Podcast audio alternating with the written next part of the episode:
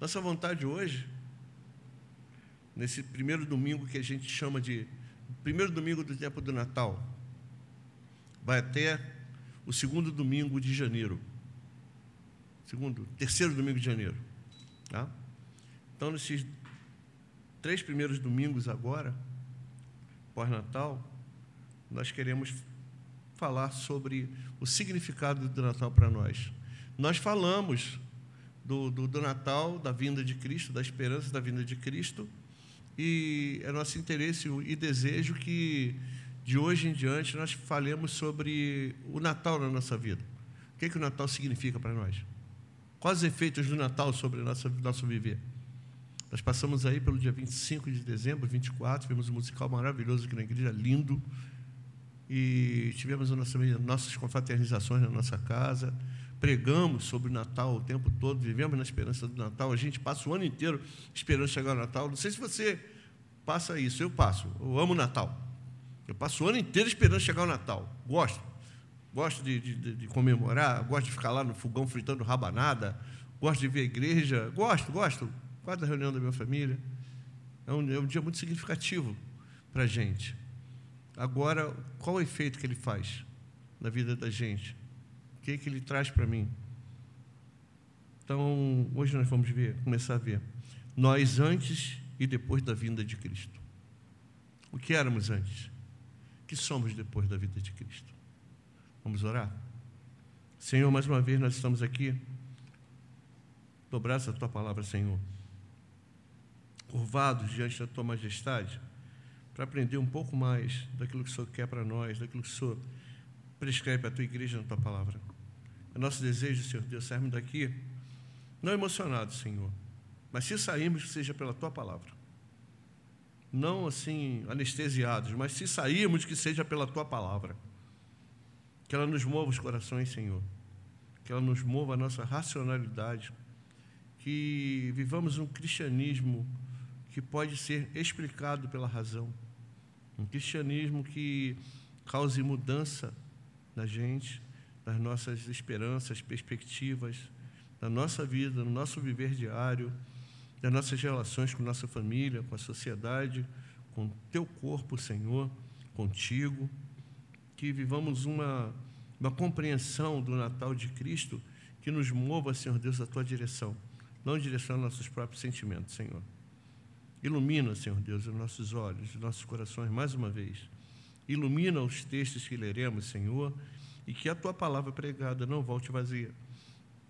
Mas, Deus, que ela, como diz a tua palavra, ela faça aquilo que te apraz, para a glória do teu nome. É a nossa oração em nome de Jesus. Amém. Carta de Paulo a Tito, capítulo 2, de 11 a 14. Carta de Paulo a Tito,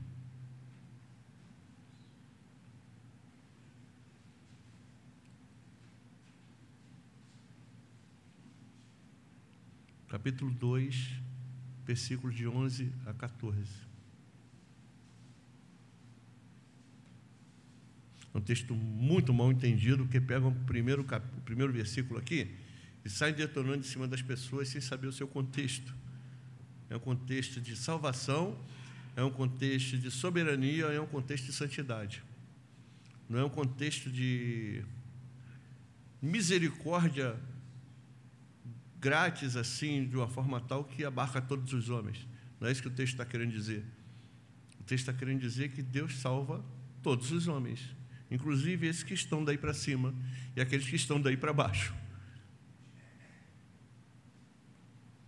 Não é um Deus universalista que salva a todos, não.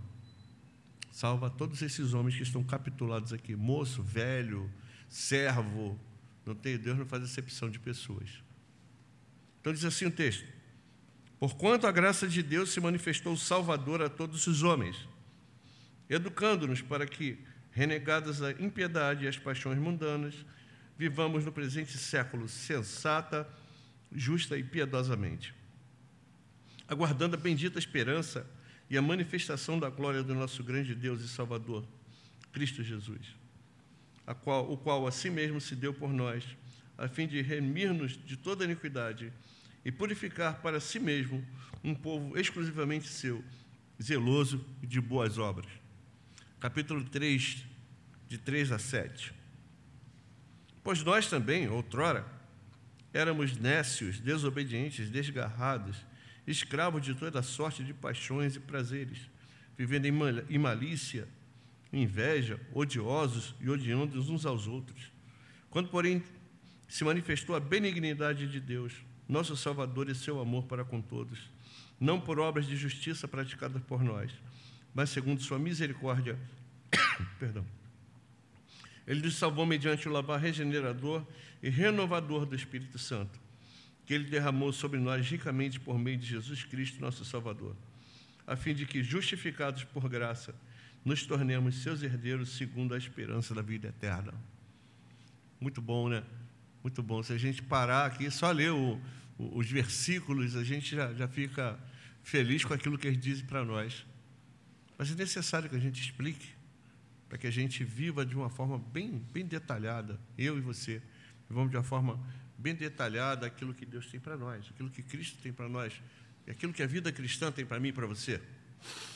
Então, a gente vai pensar algumas coisinhas aqui, refletir à luz da, da, da nossa própria vida, olhando para o Natal de Cristo, olhando para a pessoa de Cristo, olhando para a misericórdia de Deus em Cristo, olhando para a manifestação de Cristo no tempo, olhando para a obra da cruz, olhando para a obra da redenção e olhando para a obra da consumação. Então a gente tem que olhar para essas coisas olhando para a nossa vida. Tá?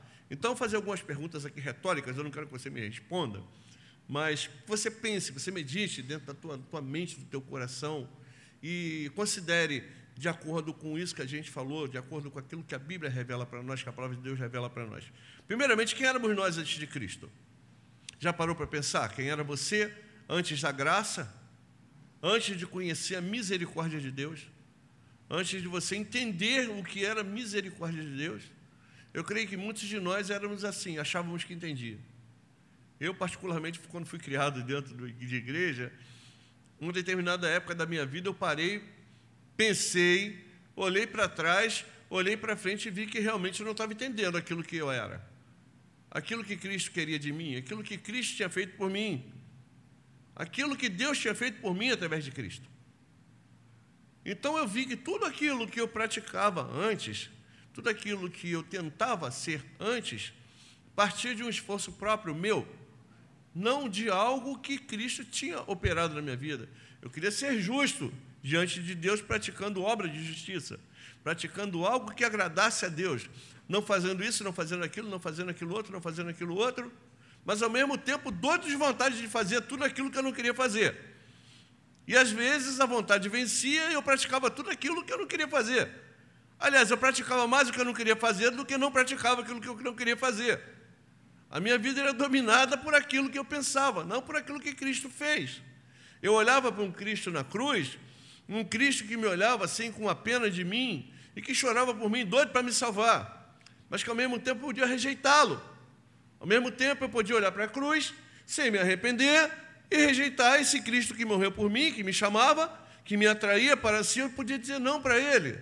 E que uma vez eu, eu dizendo não para ele, para eu me chegar ele, eu tinha que fazer alguma coisa.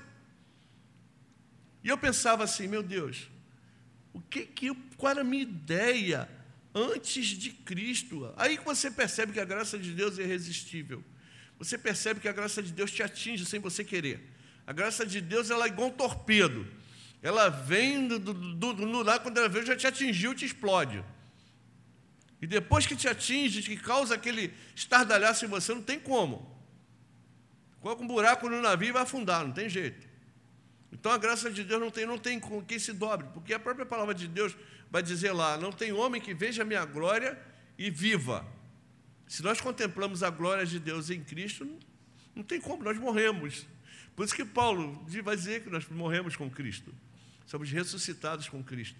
Porque quando temos um encontro com Cristo, nós morremos realmente. Morremos para quê? Morremos para a nossa própria convicção, morremos para nossos próprios meios de justiça, nós morremos para tudo aquilo que éramos e vamos viver para Cristo. E a partir daquele momento, nós vivemos em Cristo, para Cristo e de Cristo. Porque por Ele, dele, por Ele, para Ele são todas as coisas. E nós somos feitos para Ele, somos feitos das Suas mãos e povo do seu pastoreio, conforme diz o Salmo. Então, quem éramos antes de Cristo? Eu creio que todos nós, irmãos, antes de Cristo, nós ou não, não nos importávamos com Ele, ou se nos importávamos, queríamos atingi-lo por meio de obras próprias de justiça. E a partir do momento que nós tivemos, nós tivemos um encontro com Ele, nós tivemos a mente transformada. Encontro com Cristo transforma nossa mente, por isso que Paulo vai apelar para os romanos. Rogo-vos que vocês transformem a mente de vocês pela renovação do vosso entendimento. Eu entendi assim, agora eu entendo assim. Quando eu não, não conhecia Cristo, eu entendia dessa forma, mas agora que eu entendo que eu conheço a Cristo, eu vou entender de uma outra forma. Então, a, a, o cristianismo é algo de entendimento, por isso que não, não, não cabe a nós vivemos uma religião de sentimento. Quem vive de sentimento é o budista. Tá? O budismo é uma religião de sentimento. O, o hinduísmo é uma religião de sentimento. O cristianismo é racionalidade. Cristianismo eu sei porque eu, eu sei o que eu confesso, eu sei de onde eu vim, eu sei para onde eu vou, eu sei com essa a minha esperança. Eu explico a minha esperança de uma razão plausível. Não existe choque do que eu penso com, a minha, com aquilo que eu creio, com a minha, a minha racionalidade, com aquilo que a palavra de Deus é, revela para mim. Outra coisa, que esperança a gente tinha antes de Cristo? Qual a esperança que a gente tinha? Ah, tinha esperança em Cristo? Qual Cristo? No Cristo bonzinho, que me abraça, me beija e chora por mim? Ou no Cristo que eu via crucificado e não entendia o significado do crucifixo? Ou no Cristo que eu achava que era o Cristo que era para me dar exemplo? Ou no Cristo que eu tinha que imitar como homem para atingir a Deus? Que esperança eu tinha em Cristo? Porque a partir do momento que eu conheço a Cristo, eu vou ter esperança na obra da cruz. Eu vou ter esperança no Cristo crucificado e ressuscitado. No Cristo que hoje está à direita do Pai, intercedendo por mim. E que há de vir para julgarmos, para nos julgar, para, para, para nos separar. Separar o bode das ovelhas, não entregar o reino, consumar o reino do Pai. Então, que esperança nós tínhamos em Cristo antes de conhecê-lo? Será que é a mesma esperança que a gente tem agora? Posso dizer com todas as letras: se eu não tenho esperança no Cristo escatológico, eu não tenho esperança no Cristo que é de vir, eu não tenho esperança naquele Cristo que consuma o reino, eu não tenho esperança no Cristo da justiça, eu não tenho esperança naquele Cristo que manifesta a ira de Deus, e naquele Cristo que me livra da ira de Deus, naquele Cristo que é como Moisés levantou a serpente no deserto, que atrai para ele todas as coisas, eu não tenho esperança no Cristo da, da Escritura. Se eu tenho esperança no Cristo bonzinho, naquele Cristo legalzinho, que tolera todas as minhas as minhas artimanhas e façanhas erradas, que tolera todas as minhas mazelas humanas, conforme alguém que não se importa com elas, eu não creio no Cristo das Escrituras. Tá? Apesar de nós pecarmos, Cristo não abona o nosso pecado. Pelo contrário, nós somos criaturas de Cristo, nós somos nova criação de Cristo, nós somos cristãos, mas quando nós pecamos, nós sofremos as consequências do nosso pecado. Nós sofremos a correção de Deus. A Bíblia não nos isenta de correção. Deus não é bonzinho, vai me dar beijinho no rostinho para dizer assim: ah, meu filho, você é tão fofinho. Eu peco e eu sinto em mim as consequências do meu pecado. Muito embora esse pecado não vá me levar ao inferno mais. O meu pecado, aquele que me separava de Deus, foi perdoado.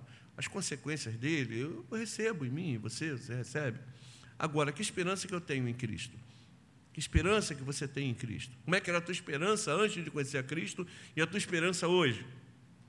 Quem é Jesus para mim? Quem é Jesus para você? Passando pelo Natal, nascimento de Jesus, pô, legal para caramba. Quem é Jesus? Será que Jesus é, é aquilo que eu falei aqui, o bonzinho? Será que Jesus é simplesmente aquele que eu vejo no crucifixo, que está morto ali, que eu não entendi o simbolismo dele, que está morto, crucificado e não pode fazer nada por mim? É no Cristo que assina as minhas besteiras, que me perdoa né, de todas as coisas erradas que eu faço aqui e consegue conviver com elas numa boa?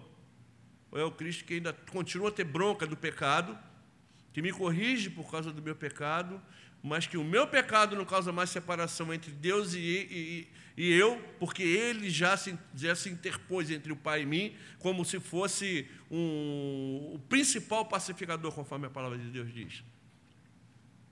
Muito embora eu peque, eu estou perdoado. Muito embora eu peque, eu, eu sinto em mim as consequências do meu pecado. Mas esse meu pecado que eu sinto a consequência jamais vai me arrastar para o inferno. Qual Cristo que eu tenho, que eu, que eu pensava antes? Será que eu achava que Jesus era aquele que era inatingível? Eu não podia atingi-lo, que para atingi-lo eu precisava de um sacerdote? Não podia me chegar a ele? Sendo que ele mesmo é nosso sumo sacerdote. O que era o Natal para mim e para você? Já parou para pensar o que era Natal antes de Cristo para você?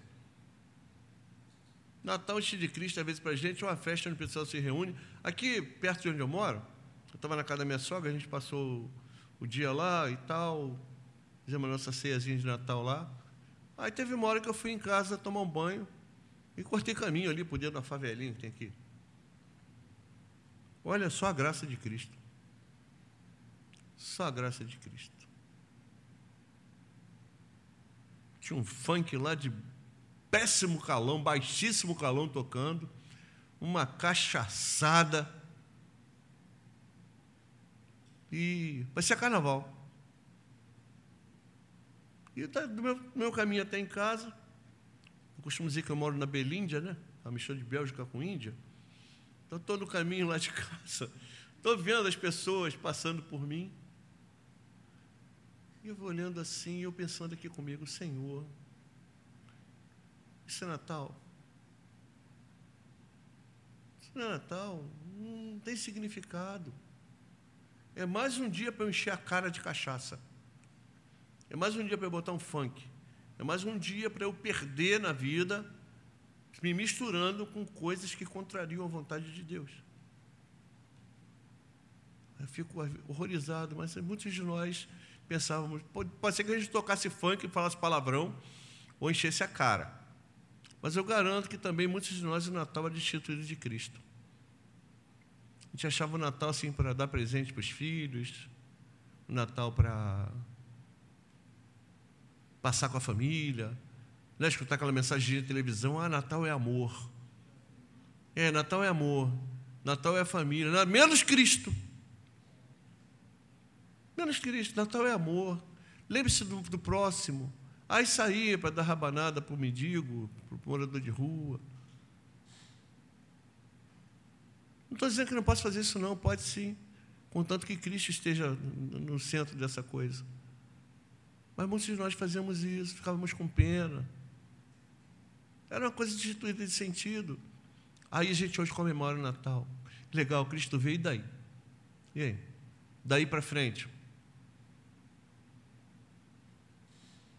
O que, que significa o tempo do Natal para nós hoje? O tempo do Natal vai de agora até o terceiro domingo de janeiro, o domingo do, do batismo do Senhor. Então, esse tempo, o que, que ele significa?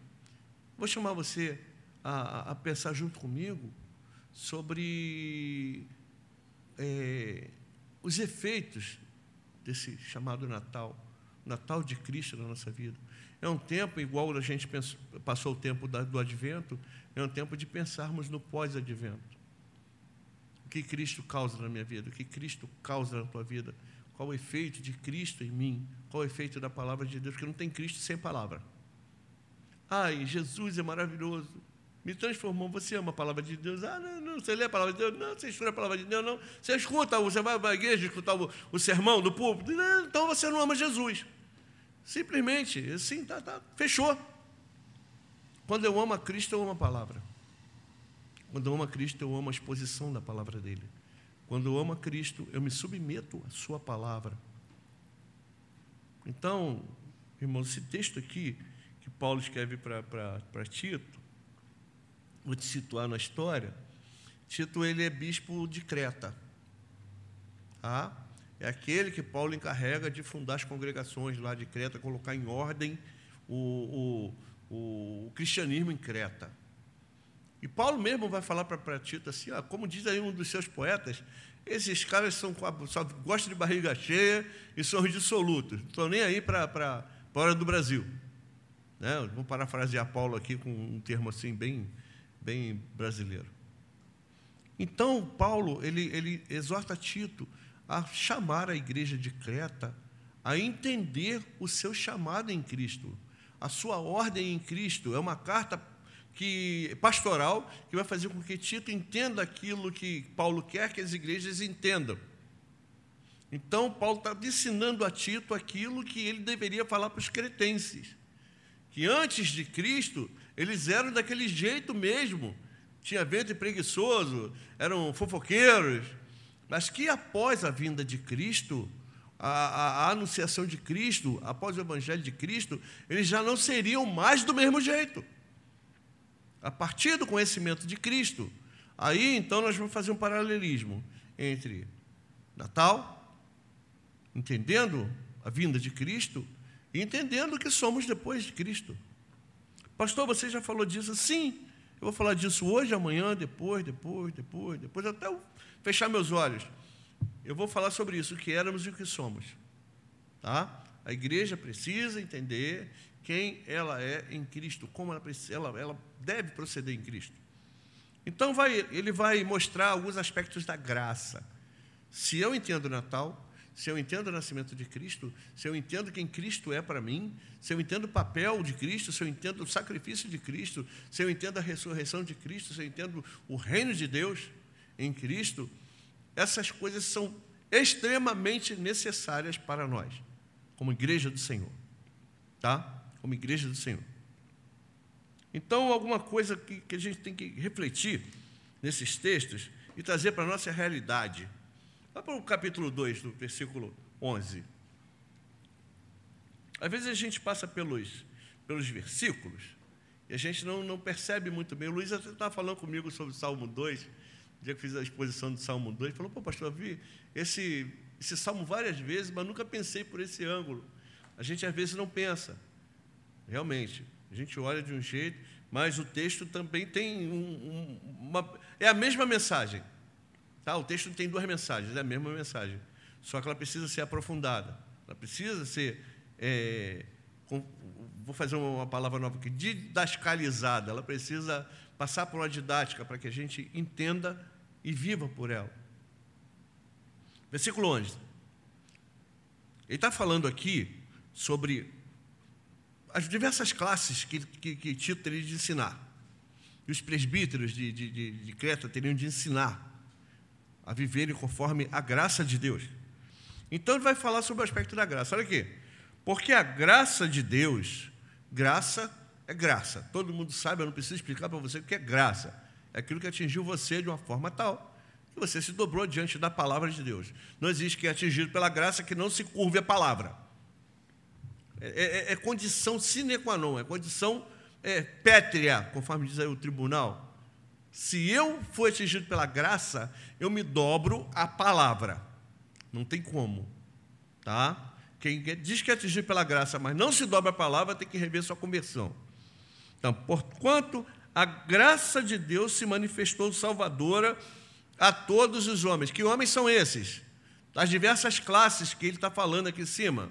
Ele está falando de homem idoso, mulheres idosas, jovens, servos, tá? Porque Deus não faz acepção de pessoas. Quer dizer que Deus salva todo mundo, não. Porque vão jogar esse versículo em cima de você para dizer que Deus salva todo mundo. Ele salva todos os homens. Deus não faz acepção de pessoas. Salva mulher, velho, idoso, jovem, servo, autoridade, tá bom? Todos esses aí vão ter pessoas salvas do meio dele. Tá bom? Então se manifestou Salvador a todos os homens. É a graça que se manifesta a mim. Não sou eu quem procura a graça. É uma manifestação única e exclusiva de Deus. É Deus quem se manifesta. Você vai ler a Bíblia toda, você não vai ver um momento em que homens busquem a Deus.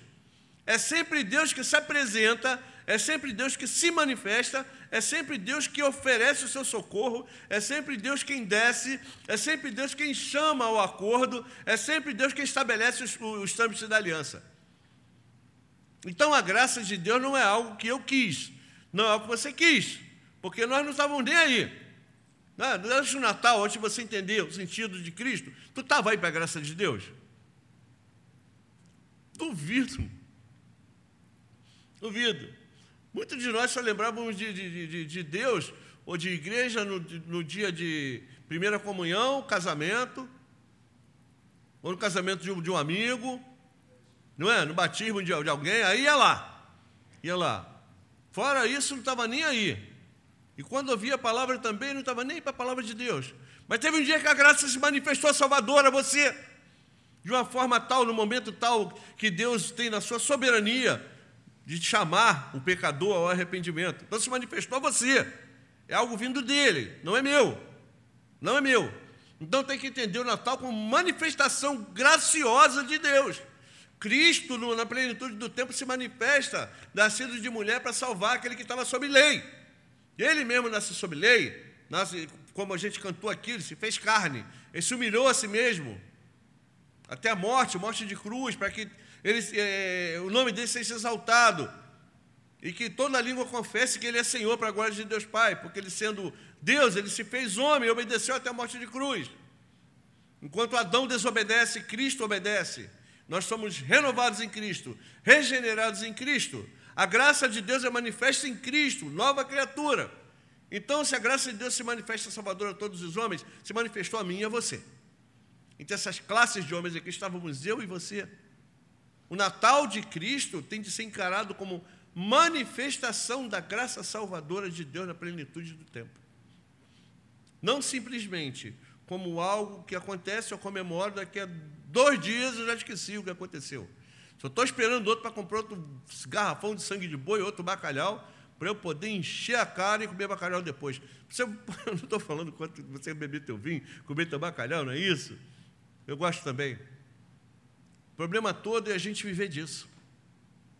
A gente ter esperança de vir o Natal só para a gente comprar presente, encher o, o pandúriozinho de, de, de bacalhoada e de peru. Isso a gente pode fazer um ano inteiro. Agora, graças de Deus, é de uma vez e definitiva. É algo que se manifesta de uma vez por todas na vida e todos os dias nos traz fruto dessa graça. Por isso que Paulo vai falar do fruto do Espírito.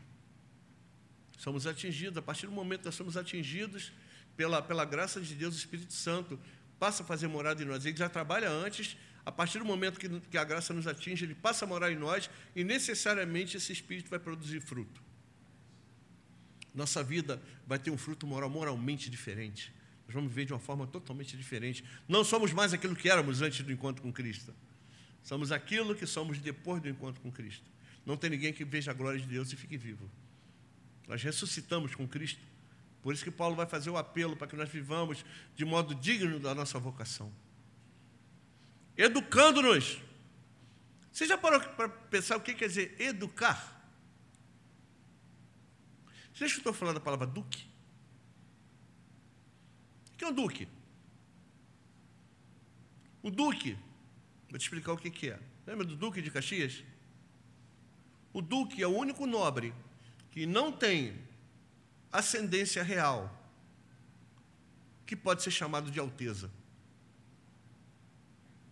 Sua Alteza Imperial, o Duque de Caxias. Ele fazia parte da família imperial? Não. Ele era soldado. Era soldado. Foi fazer parte da nobreza por sua, sua dedicação, sua, sua, sua, bravura, sua inteligência, que ele era inteligente pra caramba. Era o cara. Conseguiu ser duque. O duque é um nobre que faz parte da linha sucessória do trono. E o duque você consegue ver um, um, duque, um nobre, por exemplo, aqueles caras lá da, da Inglaterra, o duque de Edimburgo, o, o esposo da, da, da, rainha da Inglaterra, o príncipe Philip. Já viu aquele velho? Todo. Né? Tá aqui, já só parece fardado, está com 90 anos, só parece fardado. Bonitão, todo. Ele é um duque. Ele tem um, uma, uma posição nobre. Quando eu falo educar, é fazer com que eu seja colocado em uma posição que eu não tinha. Eu fui alçado a ela por alguém que me deu o direito disso. Quando eu falo que eu vou educar o meu filho, eu vou fazer com que o meu filho tenha dignidade suficiente. Eu vou fazer com que você seja digno. O pessoal fala assim, a educação transforma. Transforma, lógico que transforma. Tira você da posição que você não tinha para colocar você em outra. Então a graça de Deus, ela educa. Ela faz com que eu e você sejamos inseridos numa linha sucessória que nós não tínhamos direito. Percebe?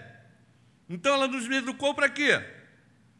A graça de Deus nos tirou de uma condição que tínhamos para uma condição que não tínhamos e não nem merecíamos. Para quê? Renegadas.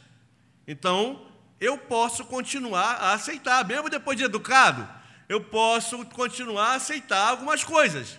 E essas coisas, essa educação, essa condição que eu tenho hoje, vai ser me dada para que eu tenha a condição de renegar. E a gente não pode continuar a aceitar essas coisas depois de sermos educados. Para que renegadas há impiedade. O que é impiedade? Impiedade é eu chutar cachorro na rua? É eu chutar despacho ali na esquina? É eu ser mal? Não. Impiedade é eu não viver uma vida piedosa. E eu tenho de, eu, quando a graça de Deus me educa, eu necessariamente tenho de rejeitar tudo aquilo que eu era antes. Eu não posso continuar viver do mesmo modo. Eu não posso ser o Gilmar que eu era. Você não pode ser aquilo que você era antes de conhecer Cristo. Por isso que a gente tem que entender o Natal como manifestação de, da graça de Deus. Graça salvadora que me transforma do que eu era para aquilo que eu sou. Não posso comemorar Natal e continuar sendo do mesmo jeito que eu era. É um marco na minha vida. É um marco. Cristo nasce. Cristo se manifesta. A graça se manifesta salvadora a mim. Eu entendo o Natal. O Natal eu entendo a cruz, eu entendo a vinda. Então, é, eu, posso, eu tenho de renegar a impiedade, eu não posso viver de uma forma ímpia. O que é ímpio? Eu não posso viver fora da palavra de Deus. Ímpio é isso. Impiedade é isso. Impiedade não é aquele cara que gosta de chutar velhinha, não. Ah, isso é impiedade. E as paixões mundanas. Eu adorava aquilo. Eu continuo adorando. É, uma, uma, uma, é engraçado. Aquela, aquele, aquele, aquela, aquele ranço que tem em nós, aqueles pecadinhos de estimação, a gente se converte, a graça de Deus nos alcança, mas aquilo queima dentro da gente, né? A gente não deixa de gostar daquilo. Ah, pastor, deixei de gostar. Deixou nada. Dá confiança para ver se não volta. Dá confiança para ver se não volta. Porque ainda você ainda tem a natureza adâmica. E aquilo vai causar um prazer momentâneo. Só que a nossa nova natureza em Cristo vai fazer com que a gente tenha um arrependimento. Tá? Então a gente é capaz de viver com paixão mundana. E ela tem de ser renegada. A partir do momento que a graça me, me alcança. Para quê? Para que vivamos no presente século, neste momento presente, sensato.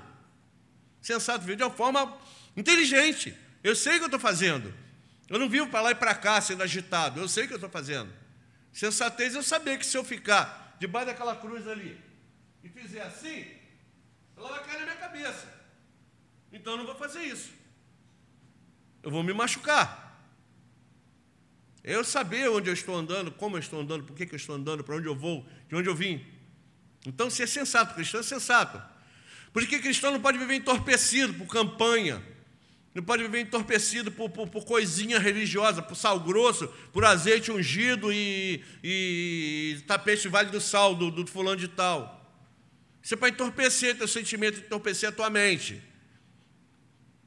Trocar dízimo por, por bênção. Isso é para entorpecer você. Chegar com você, entrega o teu dízimo, pronto, papel cumprido com Deus. Entreguei meu dízimo, que bom. Hoje tem oferta especial. Aí pego lá um, a minha oferta com todo carinho, boto ali, entrego. Não, gosto de consciência limpa com Deus. Toma, se é para entregar, para ficar de consciência limpa com Deus, querido, é melhor ficar para você. Ou repensar o que você está fazendo. Tá? Cristão é sensato. Eu vou entregar porque eu sei que o ministério precisa daquilo. E eu sei que aquilo não vai fazer falta para minha família. Porque se eu tirar da minha família para fazer minha família passar necessidade e entregar, eu também não estou sendo sensato, não. Tá? Ser sensato é ser consequente, entender onde você está andando. Justa, de uma forma justa. Olha, pastor, eu amo a justiça. Olha, quando o fulano de tal foi preso, eu dei glória a Deus. Quando fulano de tal foi denunciado, glória a Deus. E eu? E eu? Será que a minha vida também, se fosse a, Lava Jato fosse para a minha vida, aí está tudo bem? Ou será que aquilo que eu pratico está tudo certinho? A ponto de, de eu meter o dedo na cara dos outros? De olhar para o meu próximo e ver que ele está todo errado e olhar para mim e ver que eu sou totalmente cheio de, de, de justiça? São coisas que a gente tem que pensar, irmãos. O cristão vive de uma forma justa. Por isso que cristão não pode ser caloteiro. Se cristão não pode ter gato de net, gato de água, gato de luz, receber troco errado e ficar feliz da vida e embolsar o troco. Ou então, assim, não, olha, eu fui aposentado com salário digital, mas eu era isso. Está errado, a gente já viu isso, né, Fábio? Dá graças a Deus porque era tinha um, um, uma função, aí na hora de ser aposentado, acho que erraram lá, aposentaram com outro, e, olha que benção, foi aposentado com outro. Se fosse honesto, chegava lá, não, minha função não é essa aí não. Difícil fazer isso, né? Difícil, difícil. Justa. Vivendo pela palavra. E piedosamente. O que é viver piedosamente? Viver piamente, viver segundo a palavra de Deus. Paulo aqui não está de ser bonzinho, não, está mandando a gente viver de acordo com a palavra. Fazendo por, por causa de quê? Por causa de quê? Aguardando a bendita esperança e a manifestação da glória de nosso grande Deus e Salvador, Cristo Jesus. Ou seja, depois que eu conheço a Cristo, a minha esperança é na manifestação dele. Por isso que não tem condição, não cabe na minha mente o cristão que tem medo da volta de Cristo. Fala assim, ó, Cristo está voltando ali, o cara fica apavorado. Ou então não ansiar que, Cristo volte. Fala assim às vezes, olha, tomara que Cristo volte. Ah, não, pastor, tem muita coisa para eu fazer aqui ainda. Então fica fazendo, na hora que Jesus vier, fala assim, não quero ir não, Senhor, vou, quero ir para aqui, ficar junto deles, quero ir lá para os bodes. Tá? Então a nossa esperança está em quê? Nossa esperança está em coisas ou está em Cristo? Esperança em Cristo. Toda a minha esperança é em Cristo, eu não tenho esperança em você, eu tenho esperança em Cristo. Eu não tenho esperança no ministério Graça e Verdade, eu tenho em Cristo. Você não tem que ter esperança em mim, tem que ter em Cristo. E Cristo só se manifesta em meio a nós através da sua santa e bendita palavra. Isso que a gente está pregando para você aqui é que você tem que ter esperança. Tá? Por quê? Por que, eu tenho que aguardar nele? A esperança é nele. O qual a si mesmo se deu por nós. Eu não me dei por você. O Papa não se deu por você, o seu vizinho não, sua mãezinha querida também não.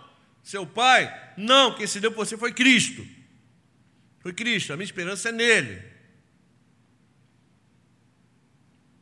A fim de remir-nos de toda a iniquidade. Eu era iníquo antes de conhecer a Cristo.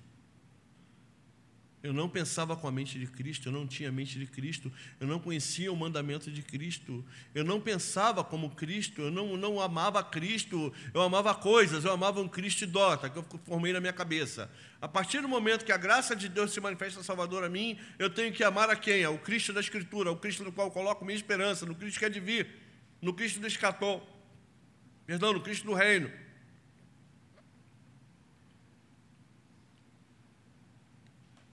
E purificar. Olha o que a morte, o que, que o nascimento de Cristo fez, que a manifestação de Cristo. Ele purificou. Purificou, eu sou purificado, você também. Por isso nós temos esperança na manifestação de Cristo. Um povo purificar para quem? Para si mesmo. Ele fez para si mesmo. A obra dele. Um povo exclusivamente seu. Então, de quem você é? De Cristo. A gente tem que entender o Natal à luz da propriedade de Cristo. Zeloso de boas obras. Nós somos um povo zeloso de boas obras. Por isso que de nós não pode partir iniquidade, irmãos. Por isso que eu fico triste quando eu vejo aí, ah, fulano de tal deputado dizendo que. Que nem a oração da pelenga, você lembra disso? Os caras foram lá, botaram o dinheiro na cueca e fizeram oração. Oração da pelenga. É o tempo que a gente usava lá no trabalho, de que tinha recebido um dinheirinho errado. Aí recebeu a pelenguinha. Aí botou o dinheiro na cueca ainda a hora. O outro lá que aparecia na, na rádio. Você está falando, irmão, sem medo. Não tem problema dizer isso, não. Ah, porque o povo brasileiro merece respeito. Irmão falando de tal, está lá preso para chuchu. Não brinca com Deus, não. Não brinca com Jesus, não. Você pode brincar comigo, com ele, não. Comigo você pode fazer papel, com ele, não. Eu posso fazer papel contigo, com ele, não. Com ele, não. Tem que ser zeloso de quê? De boas obras. Sou chamado para boas obras, você também.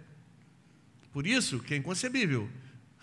Vou falar de novo, aquele crente chato para chuchu, que implica com todo mundo, implica com vizinho, implica com, com, com, família, implica com criança, implica com cachorro, implica com galinha. Ele não sabe o que mais ele implica. Porrinha todo mundo, não participa de nada não, não ajuda em nada, não faz nada, não quer saber de nada. Se Cristo me separa, nós somos separados para boas obras, obras de justiça. Nós não somos separados para sermos levados para o céu, não. É para sermos um povo diferente, um povo purificado. Então, a gente tem que é, entender o Natal, a vinda de Cristo, à luz dessas coisas. O que, que a gente era antes? se a gente é, tem que ser assim, o que, que a gente era antes? Ah, pastor, eu era muito bonzinho, eu era legal pra caramba, né? Eu falei, não, irmãos, olha só, antes de ser pastor, eu era um cara muito legal, sempre fui cara muito bonzinho, muito tranquilo, né? E tal. Será que era assim mesmo? Será que é assim que a gente vivia? Isaías vai dizer lá no capítulo que eu preguei, assim, o povo que andava em trevas viu a grande luz, e o povo que vivia na sombra da morte, raiou-lhes a luz. Então é sombra da morte. Eu andava em trevas. Antes de Cristo eu andava em trevas. Quer dizer que depois de Cristo não tem mais treva. Mas e quando eu andava em trevas? Quem eu era? Eu tenho que entender quem eu era para entender quem eu sou. Vamos lá? Versículo 3 do capítulo 3. Ele está falando para orar por esse pessoal todo, se sujeitar aos governantes, ensinar, porque Cristo salva todo esse tipo de, de gente. Por quê? Ele vai se incluir. Paulo. Pois nós também. Nós quem? Paulo. Tito. Os cristãos de Creta. Eu, você e todos aqueles que Deus chamou na sua infinita misericórdia da manifestação de Cristo. Nós também, outrora, outra hora, éramos o quê? Nécio, você sabe o que é Nécio? Nécio é bobo, tolo. Lembra, o tolo, essa noite vão te pedir tua alma. O que você tem guardado? Nécio é aquele que vive como se Deus não existisse. Tolo. Diz o Nécio no seu coração, não a Deus. Não é? Então nós éramos assim. Quem? Todo mundo. Todo mundo antes de conhecer Cristo. Todos nós. Ah, mas eu me lembrava de Deus. Que Deus? O Deus das Escrituras? O Deus segundo o meu próprio pensamento? Ou o Deus que se revela em mim através de Cristo? Nécios, desobedientes. Infelizmente, a gente às vezes se, é, que a graça nos alcançou e continua desobediente. Era desobediente a quem? A Cristo. Desobediente a Deus, desobediente aos princípios de Deus. Supõe-se aqui que nós agora não somos mais, nós éramos. Então não tem cabimento. Nós comemorarmos o Natal, nós comemorarmos a manifestação de Cristo, a graça salvadora e continuarmos desobedientes. Ah, pastor, mas eu sou desobediente. Quando é que eu desobedeço a palavra? Quando eu não quero ouvir a palavra. Quando eu não quero aprender a palavra. Quando eu não participo do corpo de Cristo. Quando eu não me submeto ao corpo de Cristo. Quando eu não submeto à vontade de Deus quando eu quero ser cristão ao meu modo, quando eu quero inventar regra religiosa para ser cristão. Eu não quero seguir a Deus conforme a palavra de Deus diz. Eu quero seguir a Deus segundo fulano me disse, Beltrano me disse. Porque fulano me disse que crente não faz isso, não faz isso, não faz isso, não faz isso, não faz isso. Não faz isso. Mas tem nada disso na Bíblia. Mas isso é bonito, é legal pra caramba. Aí Paulo vai dizer assim: tem aparência de piedade, mas não tem valor nenhum. Aí quer ser crente assim porque acha bonito ser assim. Aí está em franca colisão com a palavra de Deus, porque se eu coloco coisas na palavra de Deus, que a palavra de Deus não manda, para obedecê-la, achando que ser cristão assim é melhor, eu estou desobedecendo a palavra de Deus. Porque se a palavra de Deus não manda, eu não sou obrigado a cumprir aquilo. Não vou me submeter a uma regra religiosa achando que eu vou ser melhor crente se eu fizer assim. Você pode ser um desobediente passivo. E eu também. E pode ser um desobediente ativo que contraria a palavra de Deus francamente porque quer. E quando eu invento coisas e coloco no lugar da palavra de Deus, estou contrariando a palavra de Deus francamente. Nós éramos assim. Mas nosso encontro com Cristo fez com que nós deixássemos de ser desse jeito. Desgarrados. Todos nós andávamos desgarrados como ovelhas. Cada um se desviava pelo seu próprio caminho. Mas Deus fez cair sobre ele a iniquidade de todos. Quer dizer que Cristo, você sabe que é desgarrado, né?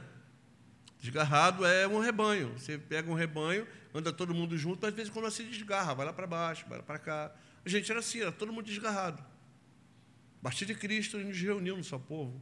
Aí eu faço uma pergunta: cabe crente desgarrado? Cabe cristão desgarrado do corpo? Não, pastor, olha só, não tenho ido não, mas eu continuo crente, tá? Tá. Crente em quê? Em você mesmo? Porque a pessoa que é cristã quer se reunir com o corpo. Não existe aquele cristão que não gosta do corpo. Nós éramos assim. Nós tínhamos aversão. Quantos de nós tinha aversão a crente? Falava de cristão, ih, crente, não é assim? A partir do momento da obra de Cristo, ele nos reúne no seu corpo. Por isso que Cristo, Paulo vai dizer que ele, vindo, ele causou a, a, a ruptura da, da parede e reuniu todos no seu corpo. Se somos reunidos no seu corpo, nós não vivemos desgarrados, nós éramos.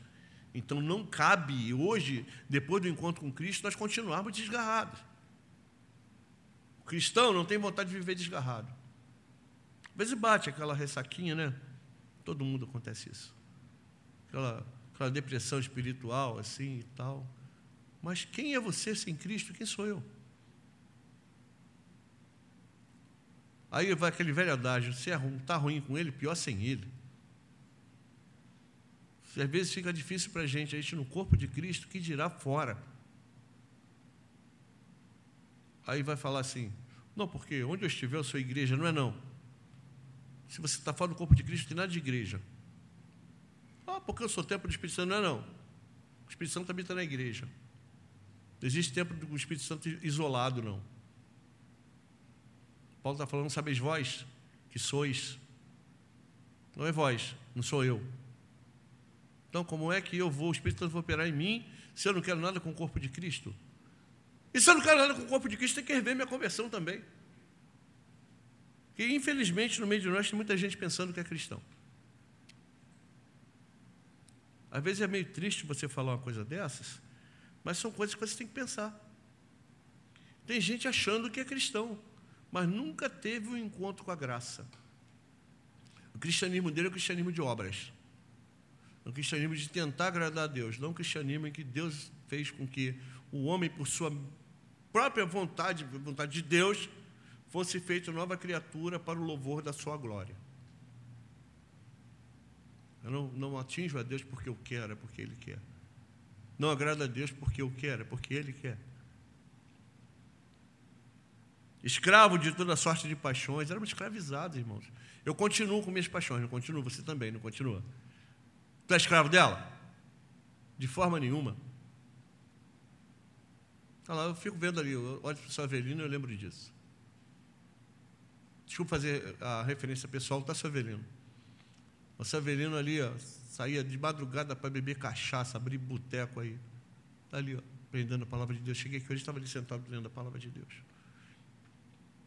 Éramos escravos das paixões. Aqui é o melhor exemplo que a gente tem para dar é esse homem. Tinha paixão pela cachaça aí, vivia caindo doente. Olha o que a graça de Deus faz com o homem. Todos nós éramos assim, tínhamos, só não podemos ser escravos das nossas paixões. Elas continuam dentro de nós. Mas se nós damos vazão a elas, irmãos, elas nos dominam. E a gente começa a ter prazer de novo. Infelizmente, o, o coração do homem pode ficar embrutecido. Você pode ser convertido, e a partir do momento que começa a dar vazão para a paixão, teu coração fica embrutecido. Aí o que, que Deus faz? Tudo bem, cara, você lembra de Paulo? Entrega ele a Satanás para que ele, ele seja massacrado. Depois você vai ver na segunda carta de Coríntios ele retornando, Paulo dizendo que o penitente deve ser readmitido. Deus entrega a gente a gente mesmo, das nossas próprias paixões. Mas ter é, prazer nas nossas paixões hoje é uma coisa assim que a gente deve ser descartado. Vivendo em malícia, em inveja, odiosos, odiando-nos uns aos outros. Não cabe o irmão odiar um ao outro. Não gosto do pastor Gilmar. Não gosto do, do, do, do Luiz. Detesto aquele cara, não gosto nem de chegar perto dele. Existe isso, irmãos? Existe, né? Existe, infelizmente. Existe quem não gosta de mim, quem não gosta de você. Está dentro da igreja. Chamando outro irmão. Não tem que ter cuidado com isso, tá? Quando a gente começa a ter ódio de irmão, começa a ter picuinha com o irmão, não querer sentar perto do irmão, querer o lugar do irmão. Não, se fosse eu no lugar dele, ele teria feito isso. Mas não é. É ele está lá. Sem inveja. Paulo vai dizer aqui, ó, não tem isso no meio de vocês, não. Por quê? Por que, que não deve ter? Quando, porém, a gente era assim antes do Natal, a gente era assim antes de Cristo. Quando, porém, se manifestou a benignidade de Deus, quem é a benignidade de Deus? Cristo. Quem é a manifestação da graça de Deus? Cristo. Quando, porém, se manifestou a benignidade de Deus, nosso Salvador, e seu amor para com todos, não por obra de justiça praticada por nós, eu não merecia, você não merecia, nem ninguém merecia. É Ele quem nos chamou, então não tem nada que eu me gloriar. Não tem nada de dizer que eu era bonzinho antes da cruz. Era nada. Que eu era bonzinho antes de Cristo, não era nada. Que eu era certinho, não era nada. Todos nós éramos desobedientes. Paulo está colocando todo mundo no mesmo saco aqui. Ele, eu, você, Tito, os crentes de Creta, os romanos, todo mundo. Tá? Então não foi obra de justiça praticada por mim e por você. A gente tem que entender o Natal como obra de Deus, manifestação de Deus, transformação de Deus na nossa vida. Não por obra de justiça praticada por nós, mas segundo sua misericórdia, segundo si mesmo, segundo seu próprio conselho. Ele nos salvou mediante o lavar regenerador e renovador do Espírito Santo. Como é que Cristo nos lava? O que, que é chamado de água para lavar o pecado? O que, que nos lava? O que, que é comparado à água? A palavra de Deus. O lavar regenerador do Espírito Santo pela palavra. É regenerado pela palavra. João vai falar isso. João vai falar isso. Os que testificam o Pai e a palavra. É? Lavar da água pela palavra. Você é santificado pela palavra. Regenerador, te regenerou, te fez outra criatura. E renovador é outra pessoa. Não sou mais aquele. Acho que Santo Agostinho, uma vez andando pela rua, uma mulher, porque ele tinha tido um relacionamento lá, meio fora do contexto, andando atrás dele, que ele era meio, meio devasso, né? Aí andando atrás dele, Agostinho, Agostinho, Agostinho, Agostinho, ele andando, andando, andando. E ela, em determinado momento, chegou e falou assim: Agostinho, sou eu. Ele virou para ela e falou: Sei que é você. Eu é que não sou mais o Agostinho que você conheceu. Uma transformação. Que ele, ele quem? O próprio Deus fez isso. É obra dele. Ele mesmo derramou sobre nós ricamente por meio de Jesus Cristo, nosso Salvador. Natal, quando Cristo se manifesta, é a manifestação do, do lavar regenerador pela palavra, da renovação, de, de, de sermos novas criaturas, por obra e graça do próprio Deus. A fim de quê? Tem um motivo, tem um propósito para nos levar para o céu. E nos salvou para nos levar para o céu. Olha o que, que o versículo vai dizer. A fim de quê? Justificados por quê? Por graça. Então não é obra minha, não é obra tua. Eu não era nada, é por Ele. nos tornemos o quê? Seus herdeiros. Segundo o quê? Aquilo que eu vejo hoje, a minha, a, a, eu me tornar herdeiro de Cristo, de Deus em Cristo, é por aquilo que eu vejo hoje, pela minha casa nova, pela minha saúde, pela minha prosperidade, pela minha. Hoje em dia não é mais isso, agora está se pregando aí que eu sou lindo, maravilhoso, que eu, eu sou caro, sou igual a Jesus. É isso? Não, né? A nossa esperança é que? Na vida eterna. Quando há de se manifestar isso, irmãos? Quando Cristo voltar na sua glória. Nossa esperança não está aqui, nós somos peregrinos, conforme diz Pedro. Ele vai falar assim: portai-vos de modo digno da vossa vocação de, durante o tempo da vossa peregrinação. Nós somos chamados em Cristo, regenerados em Cristo, revivificados em Cristo, estabelecidos em Cristo como um povo zeloso de boas obras, como um povo especial de propriedade exclusiva sua. Para sermos o quê? Conforme, conforme éramos antes de conhecermos a Cristo? Não. Para sermos conforme Cristo quer, conforme a Sua palavra. Então, amados de Jesus, qual o significado do Natal na tua vida? Qual o significado da vinda de Cristo? O significado, Gilmar, na tua vida, da vinda de Cristo? Qual o significado para nós, irmãos? Se não foi esse significado aqui, nós estamos vivendo o Natal equivocado. Estamos vivendo a esperança equivocada. Estamos vivendo algo que a Bíblia não diz. Então, se nosso Natal está baseado em coisas para dar presente para os filhos, comer um bacalhau, comer um peru e beber um vinho e se alegrar, a gente está vivendo, não, mas o nosso Natal lá não tem essas coisas, não. A gente só bebe Guaraná e come biscoito de maisena. Não, tem, não, não interessa. Não interessa. O problema não é o que você come, o problema é o que você crê. Aquilo que você pensa a respeito. E aí é que reside o problema. Nosso problema, se fosse comida e bebida, Jesus não falava assim. O problema não é aquilo que entra, é aquilo que, é aquilo que sai, é aquilo que entra. Aliás, não é aquilo que, que, que entra, é aquilo que sai da boca do homem. Foi escrito há dois mil anos e tem gente ainda que não, não leu esse texto. Vai aplicar com aquilo que você come, com aquilo que você bebe. Mas com aquilo que você fala, está tudo certo, né? Entendeu? Então o problema não é naquilo que a gente come, irmãos. É naquilo que sai da nossa boca. O que, que sai da nossa boca depois que a gente conhece a Cristo? O que, que sai da nossa mente? Como encaramos o Natal do Senhor? Então, o que éramos antes de Cristo e o que somos depois dele? Será que tivemos realmente um encontro com ele? Então, é um, uma coisa que a gente deve pensar e procurar viver desde o nosso momento de encontro com Ele até que Ele volte de modo digno da nossa vocação.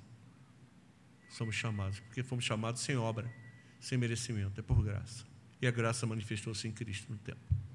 Vamos orar? Senhor, nós te louvamos porque a tua graça se manifestou a nós, Senhor. Não fomos nós que procuramos. Foi o Senhor que, na, na sua infinita sabedoria, seu compromisso consigo mesmo, resolveu em si, estabeleceu em si mesmo, manifestar a sua graça em Cristo. Muito obrigado, Senhor, por isso. Muito obrigado porque a tua graça nos chamou, nos preserva, nos justifica, nos santifica, nos conduz à perfeição de Cristo, Senhor. Nós, não, nós éramos desgarrados, obedientes, nécios, mas hoje nós somos sábios, Senhor.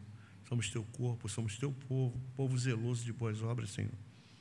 Nós, ó Deus, pela tua graça, pela tua palavra, aprendamos a viver de modo digno da nossa vocação, Senhor. Não tentando te agradar por meios próprios, mas te agradando por viver a tua palavra. Que nós, ó Deus, nos apeguemos cada dia a ela, Senhor.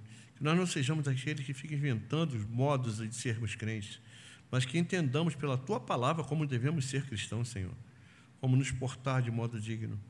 Que realmente o Natal de Cristo tenha significado para nós, Senhor, para nossas famílias. Que nós realmente entendamos quem éramos antes e quem somos nós hoje, depois do Natal de Cristo. Muito obrigado, Senhor, por aquilo que o Senhor revela a nós pela tua palavra. Continua falando conosco por ela, Senhor, através dela. Que ela cause diferença na minha vida, Senhor, na vida da minha família, dos meus irmãos, para a glória do teu nome. Olha para nós, Senhor Deus, com teu olhar de misericórdia. É a nossa oração em nome de Jesus. Amém. Que a palavra de Deus abunde francamente na tua vida, para a glória do nome de Deus.